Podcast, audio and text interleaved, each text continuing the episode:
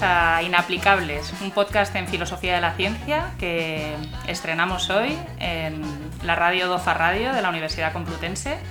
Estamos aquí en el estudio de grabación muy emocionadas con el primer programa.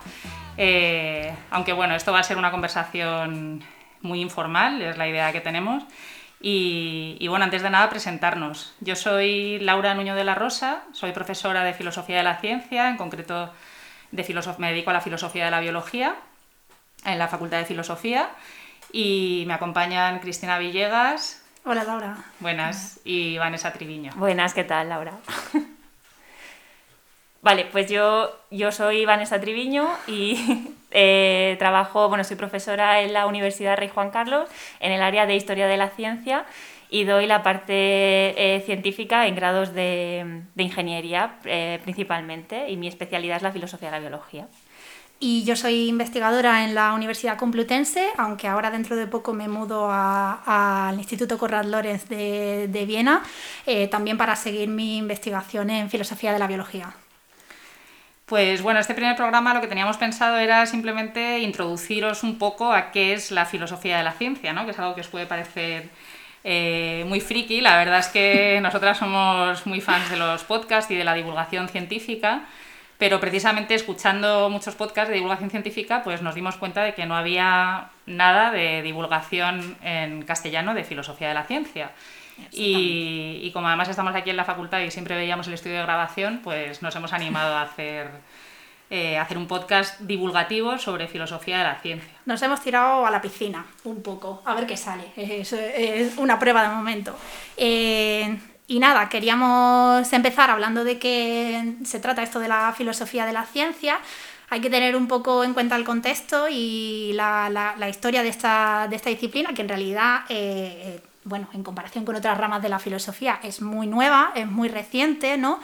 Eh, si pensamos en esta, en esta ilustración clásica del árbol del conocimiento, ¿no? Eh, que representa, eh, donde se representa un tronco en el que está la filosofía y las demás y las ramas que van saliendo serían un poco las ciencias que se van emancipando de la filosofía, pues tenemos también que pensar que sigue habiendo una relación entre las ramas y el tronco, ¿no? Pues un poco de eso se trata filosofía de la ciencia. ¿Qué relación tiene el tronco que se sería la filosofía con las ramas que han sido las ciencias que se han emancipado un poco, ¿no? Yo matizaría a lo mejor un poco, pero porque se me estaba viniendo a la mente. Siempre que he hablado de filosofía de la ciencia, a lo mejor en alguna clase y tal, la pregunta es, ¿cómo filosofía de la ciencia si la filosofía no es una ciencia? Bueno, pues matizar que, que, no estamos hablando de eso realmente, ¿no? Estamos hablando de cómo la filosofía como disciplina, eh, bueno, mira a las ciencias y en qué puede eh, contribuir con respecto a las ciencias, ¿no? Sí, yo creo que precisamente con la metáfora esta del árbol, ¿no? Mucha gente piensa que, que al haber dado lugar el tronco a esas ramas hay que cortar el tronco y quedarnos con las ramas porque digamos que la filosofía sería como la madre que habría dado luz a, a su eh, a su progenie, ¿no? a sus hijas científicas, y entonces debería desaparecer. Pero obviamente nuestra reivindicación es que no desaparezca y no tiene que ver solo con nuestra propia supervivencia, aunque también. en parte solo. Pero, pero bueno, es, es verdad que clásicamente eh, no había distinción entre filosofía y ciencia, ¿no? Si pensáis, si pensamos, bueno, todos quienes habéis hecho bachillerato y habéis dado historia de la filosofía, ¿no? Pues eh, Platón era filósofo y hacía matemática, eh, Aristóteles eh, escribía la metafísica a la vez que diseccionaba embriones de pollo, Newton eh, se consideraba a sí mismo un filósofo de la naturaleza, ¿no? No había, no había distinción entre ciencia y filosofía, pero hoy sí la hay, evidentemente, ¿no? Ha habido una especialización del campo disciplinario, ¿no? Entonces, ¿qué sentido tiene hacer hoy filosofía de la ciencia?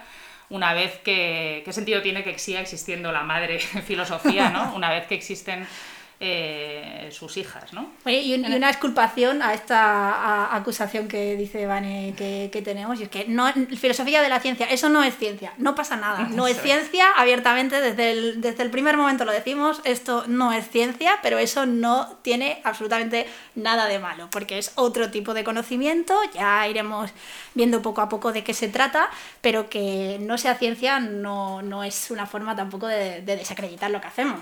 Es más, yo diría que hay muchos científicos que aunque se opongan a ello o no sean conscientes, hacen filosofía y no lo saben.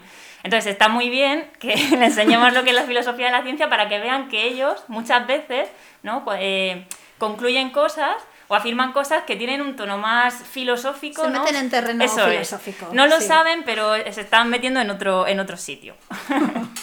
Sí, de hecho, yo creo que se podría decir que la filosofía de la ciencia no es ciencia, pero necesita de la ciencia para ser filosofía, ¿no? El tipo de filosofía que, eh, que, hacemos nosotras y que hacen, mm. que hacen los filósofos de la ciencia en general, ¿no? Precisamente se pregunta por cuestiones que son transversales a todas las ciencias y que las ciencias mismas, desde su propio campo especializado, no pueden responder a esas preguntas. ¿no? Por ejemplo, cualquier científico o científica cuando escribe y dice que una partícula está causando algo o que un gen está causando un rasgo, eh, está utilizando implícitamente un concepto de causalidad sin, digamos, sin, ser, sin explicitar a qué se refiere con causalidad, ¿no? O está utilizando implícitamente un concepto de mecanismo eh, o está utilizando explícitamente un concepto de explicación, que significa explicar. Exactamente. Y cuando se dice, por ejemplo, desde, eh, desde la biofísica o bioquímica, que los, que los eh, procesos químicos explican eh, los procesos biológicos, pues también se está utilizando una noción de explicación particular y no otra, ¿no? Y todas estas cosas son presupuestos filosóficos que se tienen a la hora de hacer investigación. O cuando alguien dice que el amor es solo química, por ejemplo, ¿no? Pues ahí implícitamente hay una tesis reduccionista, ¿no? Sobre los fenómenos humanos que, que tampoco se explicita, ¿no? Eh, y es una, por eso hablamos de asunciones filosóficas, ¿no? las, las, asunciones filosóficas que, están, que subyacen a la propia actividad científica. Entonces, la labor de la filosofía de la ciencia es hacer esas asunciones explícitas y discutirlas, ¿no? y ponerlas, eh, confrontarlas entre sí, porque a veces hay contradicciones sobre, es decir, el concepto de causalidad que tiene un físico eh, no tiene nada que ver en general con el concepto de causalidad que tienen ciertos biólogos o con el concepto de causalidad que tiene un matemático. Em, cuando hablamos de demostrar, evidentemente la demostración matemática no tiene nada que ver con una demostración eh, de un proceso molecular, por ejemplo, ¿no? Entonces, hmm. poner en... Porque tiene un sociólogo, un economista. tiene un sociólogo, o un economista, comparar eh, las asunciones de los distintos eh, científicos, ¿no? Y poner, digamos, sacar a la luz sus, sus contradicciones o su posible compatibilidad es la labor o una de las labores de la filosofía de la ciencia, aunque no la única, ¿no? Porque... Eh, también en filosofía de la ciencia se discuten no solo las asunciones, sino también las implicaciones, ¿no? ¿Qué implicaciones eh, de tipo, por ejemplo, ético, moral, político, ¿no? Ahí ya entramos en, la dimensión, en otra eh, dimensión ética, moral y social de la ciencia, tiene la propia práctica, las propias prácticas científicas. Y metafísico, ¿no? Cómo, cómo vemos el mundo, cómo pensamos el mundo, ¿no? Que también es importante. Se supone que la ciencia nos ayuda a entenderlo y a verlo. Entonces, pues, una, yo creo que es importante ver también metafísicamente eh, cómo, cómo, es, ¿no? Cómo se caracteriza. Yo quería hacer. Uy, perdón. No, no, no, sigue, sigue. No, que digo, quería hacer eh, el matiz por lo que estabais comentando de todo lo que, lo que abordamos, ¿no? Eh, y cómo un filósofo de la ciencia mira a la ciencia y, y, estudia, ¿no? Lo que, lo que hacen. Es esta idea de que en realidad un filósofo sigue una metodología y tiene un trabajo, eh, vamos a decir, serio, ¿no? que no es pura especulación y en filosofía todo vale. Y yo creo que en filosofía de la ciencia eso pues, se ve muy claro también, ¿no? porque un filósofo de la ciencia no puede hacer nada sin saber pues, qué están diciendo los científicos, eh, qué teorías están desarrollando, qué modelos emplean. Entonces, que es algo mucho más serio de lo que a lo mejor se piensa eh, cotidianamente cuando hablamos de filosofía en general ¿no? y de filosofía de la ciencia. Sí, filosofía de la ciencia no es mi opinión sobre la ciencia o eh, la opinión feliz que tengamos un día eh, sobre la ciencia, sino que tiene una metodología y que se basa en la argumentación y que, bueno... Si no todo vale Exactamente. y también eso, la comparación sistemática, como decíamos antes, entre lo que hacen distintas ciencias, ¿no? que es algo que un científico desde su campo particular, como decíamos antes, no, puede hacer. ¿no? Y luego también eh, queríamos explicaros un poco la diferencia entre filosofía de la ciencia en general y filosofía de las ciencias particulares. Sí, eso también es importante porque eh, habéis estado, bueno, hemos estado mencionando cómo la filosofía de la ciencia aborda cuestiones, digamos, de carácter más general, pues cómo entienden ciertos conceptos comunes, como el de causa, por ejemplo, ¿no? eh, qué metodología, si es que hay una metodología propia de lo que sea la ciencia, que eso entraría muy bien para ver qué diferencia hay entre ciencia y pseudociencia, que es como el mm, problema clásico. El método científico, ¿no? el famoso método científico es un método que o son muchos. Y que yo creo que además hoy en día, precisamente con situaciones como, como la del COVID ¿no? y la de la pandemia que estamos, que estamos viviendo, pues se ha puesto muy de relieve, ¿no? que en realidad eh, esta distinción entre ciencia y pseudociencia no parece estar tan clara, que hay pseudociencias que, que se meten por ahí en, nuestra en nuestra sociedad, ¿no? en nuestro pensamiento y no las sabemos detectar. ¿no? Sí, todas las teorías negacionistas, conspiranoicas, ¿no? tanto con la pandemia como con el cambio climático. Bueno, seguro que habéis visto todos el documental este de Netflix de los terraplanistas, ¿no? pues precisamente... Buenísimo ese documental, buenísimo. precisamente la, la filosofía de la ciencia tiene ofrece criterios de demarcación entre la, entre la ciencia y la pseudociencia, ¿no? es uno de los temas clásicos. Pero mm. también están las filosofías de las ciencias particulares, que nosotras, eh, no casualmente, porque somos amigas y nos conocemos, eh, somos las tres filósofas de la biología, ¿no? Es nuestro campo de especialidad. Eso, es. Eh, bueno, hay otras más, ¿no? Pues filosofía de la física, de la química, de la matemática, de las ciencias sociales, que también son relevantes. Y nosotras en concreto, efectivamente, abordamos cuestiones que tienen que ver con la filosofía de la biología, tanto pues bueno, cuestiones de carácter conceptual, por ejemplo, eh, qué se entiende en biología evolutiva clásica, ¿no? cuando hablamos de, de adaptación de un organismo al medio, ¿no? que, que es que está entendiendo el biólogo, porque parece ser que tampoco hay acuerdo en cómo definen ese concepto. O, por ejemplo, cuestiones como eh, azar y probabilidad en la teoría de la, de la, evolución, que ese es el campo que trabaja Cristina específicamente. O que es un gen, ¿no? Cuando lees en prensa que se ha descubierto el gen del egoísmo o el gen de la fidelidad o el gen del altruismo, bueno, pues ahí hay muchas asunciones filosóficas precisamente sobre qué significa eh, que un gen codifique para un rasgo tan complejo como la fidelidad o el altruismo, ¿no? Pues ese, ese tipo de discusiones. Bueno, incluso que es un individuo biológico, que a mí me parece una pregunta también súper bonita, en el sentido de que siempre hemos tenido como súper claro que, bueno, pues el caballo, el perro, ¿no? El gato pero hoy en día se empiezan a cuestionar los límites ¿no? de, de, dónde empieza un individuo y dónde acaba otro, ¿no? que, que es la famosa pregunta por los holobiontes. incluso si se le puede llamar a algo una entidad viva, ¿no? como precisamente ha mm. sido uno de los, también de los titulares al principio con la irrupción de la pandemia, ¿no? era sobre el COVID precisamente, era si los, si los virus, por ejemplo, pueden considerarse seres vivos, pues eso será un tema que discutiremos también, el problema de la definición de la vida que es un tema apasionante y muy clásico que se sigue discutiendo, discutiendo hoy, ¿no? Y luego, mm, el, aún así, cuando hablamos de todos estos temas, la mayor parte de la gente ¿no? Eh, nos pregunta que para qué vale todo esto, ¿no? ¿Qué sentido tiene? es como reiterar. Que, muy bien, ¿no? Pero... ¿Y esto para qué? Pero ¿para qué? ¿Para qué? Y... Bueno, eh, justamente eh, nosotras nos llamamos inaplicables y no hemos dicho todavía de dónde viene este nombre. Eh, y es justo por esta cuestión, porque a nosotras, bueno, cuando intentamos, eh, cuando surge la conversación eh, típica de a qué te dedicas, ¿no? Y, y, llegamos al punto de hablar de filosofía de la ciencia, muchas personas, bueno, normalmente dicen, ¡hala, qué, qué, interesante y tal! Pero normalmente no han oído hablar nunca de, de, de, ello, o sea, no es una cosa que se conozca mucho. Pero la pregunta que viene después inmediatamente es, ¿y eso para qué sirve? Bueno, pues eh, en realidad, eh, a efectos de, esa idea que tenemos de, la práctica y de lo, de, lo, que es aplicar la ciencia, si tenemos en cuenta ese criterio, en realidad nos serviría, podríamos decir que no sirve, no sirve para nada. Entonces, no sirve Pero para que nuestro nombre reivindica eso, ¿no? Somos conscientes de... Quiere, quiere, eso, quiere autoprotegerse ya de esa crítica y como es una declaración de intenciones, ¿no? De, en fin, no, no todo lo que tiene valor tiene una utilidad práctica inmediata ¿no? Exactamente. Yo matizaría eso de mm. si hablamos de producción también, ¿no? En plan, bueno, ¿para qué sirve? ¿Qué creas con eso? ¿no? ¿Qué, ¿Qué, efectos inmediatos que estás produciendo con decir que es un gen, por ejemplo? Si eh, en realidad el biólogo sigue trabajando perfectamente aunque no tenga ni idea de, cómo está definiendo el gen, ¿no? Realmente.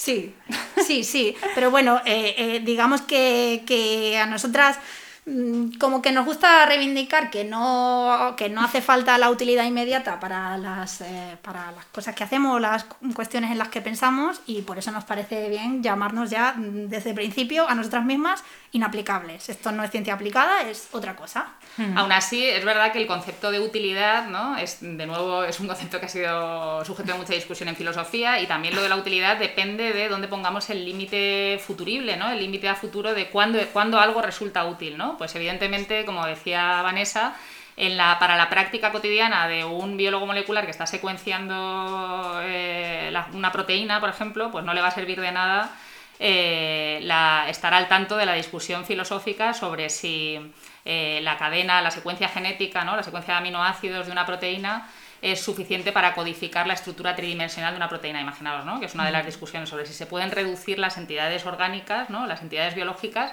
a su secuencia genética. ¿no? Es una de las grandes discusiones sobre reduccionismo en filosofía de la biología.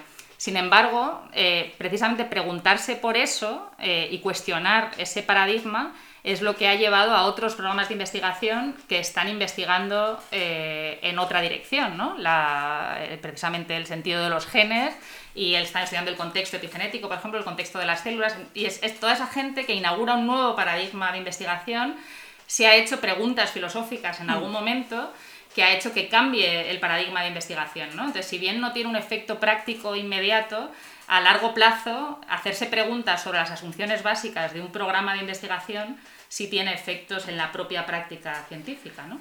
Digamos que a medida que nos vamos e-, especializando en cada uno de los, eh, en cada uno de los campos, también se hace más necesario tener un, un, un mecanismo de freno que nos haga, eh, digamos, dar un paso atrás y mirar con un poco de perspectiva y pensar en, su, en un contexto más amplio qué es lo que estamos haciendo, eh, qué fundamentos tiene lo que estamos haciendo y si se puede o no se podría hacer otra cosa distinta, ¿no?